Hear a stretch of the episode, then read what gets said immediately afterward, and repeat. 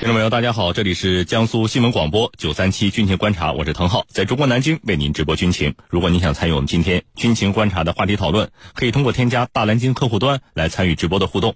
今天的军情观察之谈兵论战，您将会听到俄罗斯总统普京就俄乌冲突表态，乌克兰为战争风险负全部责任。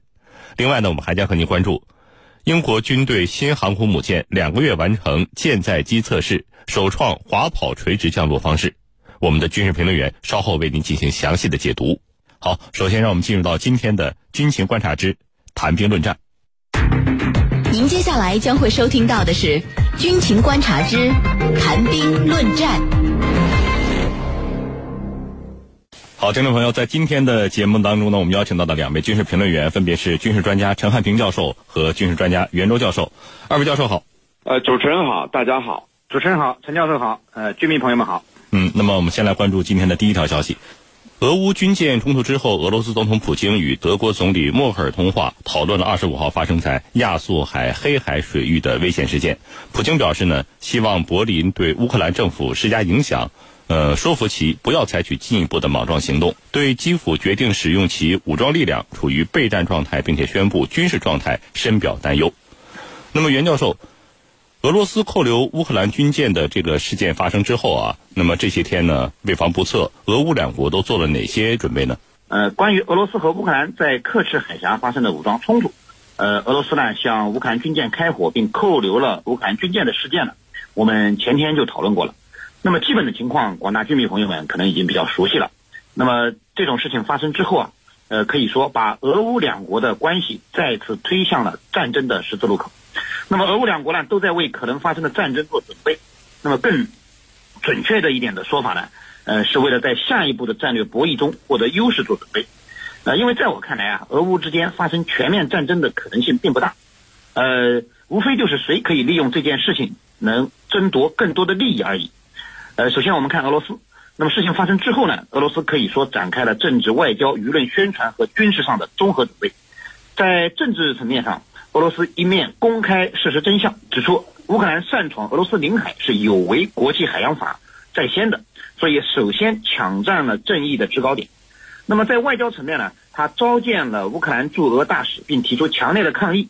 那么，呃，指出乌克兰海军的粗暴行为啊，违反了俄通航规定。那么在联合国呢，则主动要求召开安理会紧急会议。俄罗斯代表咆哮谴责乌克兰的挑衅行为。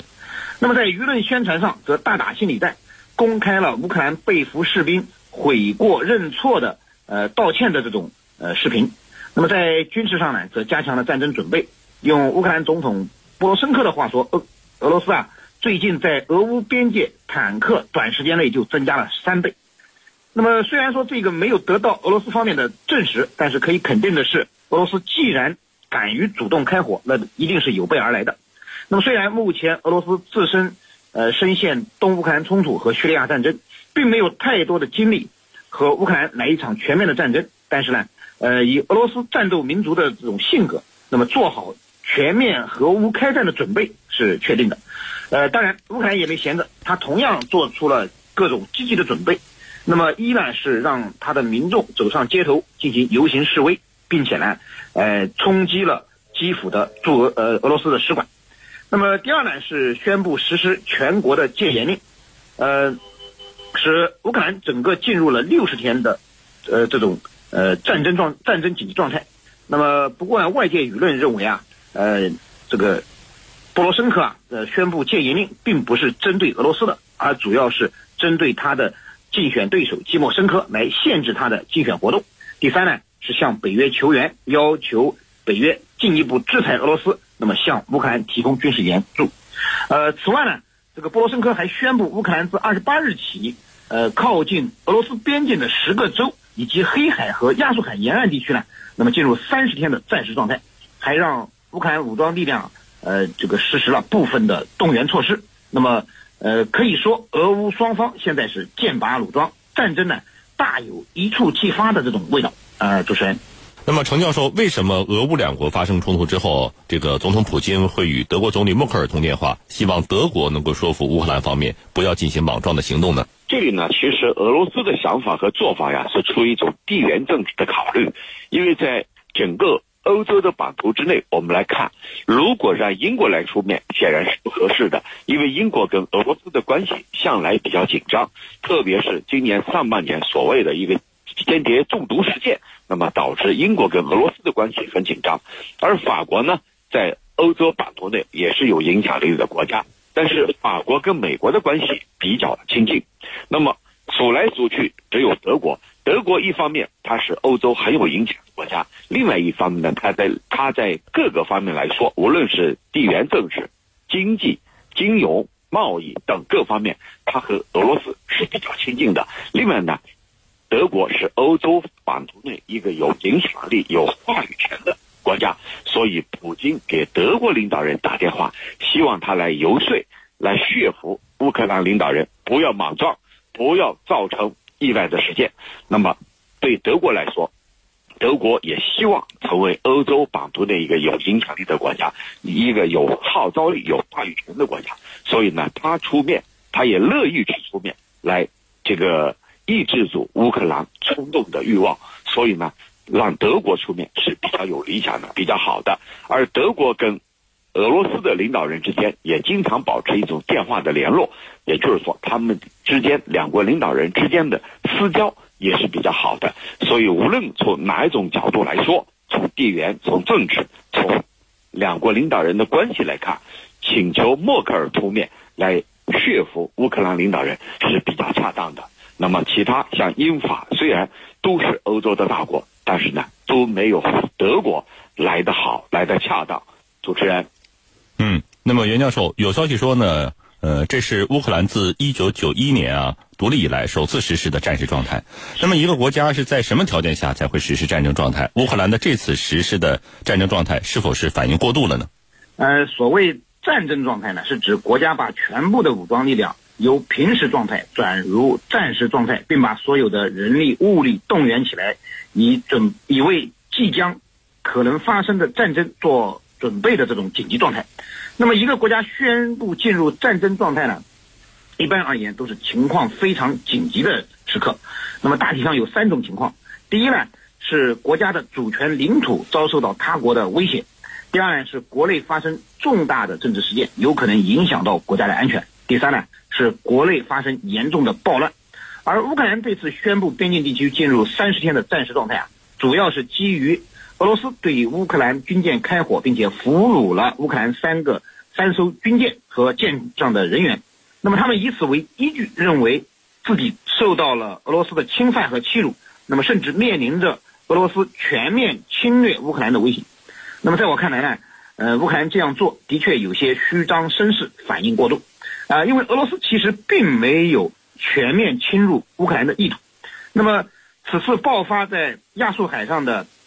这个俄乌之间的冲突啊，呃，主要还是因为乌克兰挑战了俄罗斯对克赤海峡的控制权。俄罗斯是用武力来，呃，宣示他对已经收回的克里米亚，他对这个克赤海峡的这个主权。那么，并没有表现出要武力侵略乌克兰的意图。那么，在应付冲击克赤海峡的乌克兰军舰的时候呢，呃，俄罗斯啊也是没有动用黑海舰队这样正式的。这个军事力量，而只是边防部队的巡逻船，这就表明俄罗斯从一开始并没有打算把事态扩大到全面战争。那么，俄罗斯总统的新闻秘书佩斯科夫在二十七日也表示，呃，说乌克兰在克赤海峡的挑衅行为啊已经平息。那么，俄方呢也将对乌克兰人员呃启动刑事诉讼程序。那么，呃，让擅闯俄罗斯领海的乌克兰方呃乌克兰人员啊受到法律的制裁。那么这就意味着，呃，俄罗斯希望尽早的结束这个冲突，并没有进一步采取军事行动的打算。那么目前呢，俄罗斯在东乌克兰、在叙利亚面临着巨大的军事压力。那么要再开辟新的战场，实际上是无心无力的。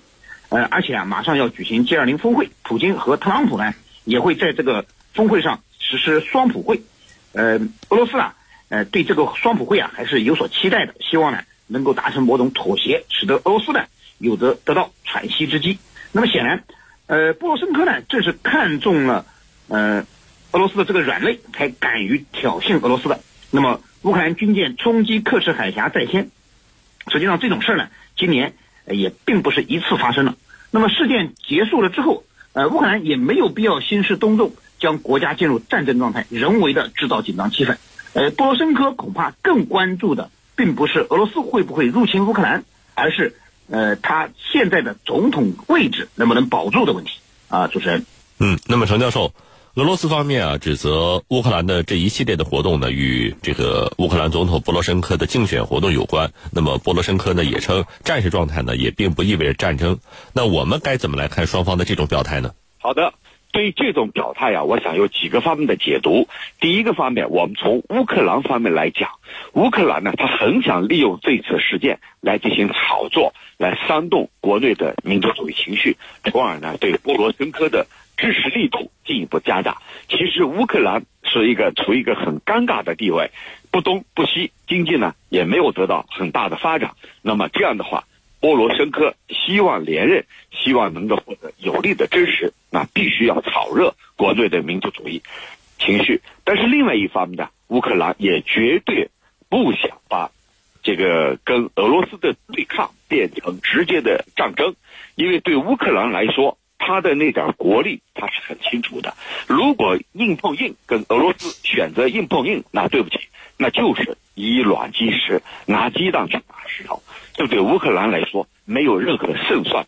所以他所宣布的这种状态，不等于要宣战，就是进入战争状态，只是我做好准备，而不是直接的宣战。所以波罗申科政府呢，也是很好的把握了一个度。再说了，宣布。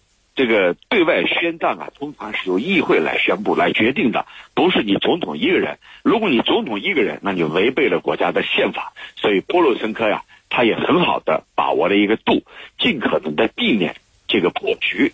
否则的话，对乌克兰来说，有可能是面临一个这个灭顶之灾。无论从哪一个角度，你乌克兰不是俄罗斯的对手。那么第二，我们从俄罗斯方面来说。对于俄罗斯来说，虽然乌克兰不堪一击啊，根本不是他的对手，但是他也不希望发生战争。为什么这么说呢？也有几个方面。第一个方面呢，就是如果说和乌克兰去发生冲突、发生战争，那么对整个世界来说，俄罗斯可能会留下一个以强欺弱、以强凌弱的这样一个负面的形象。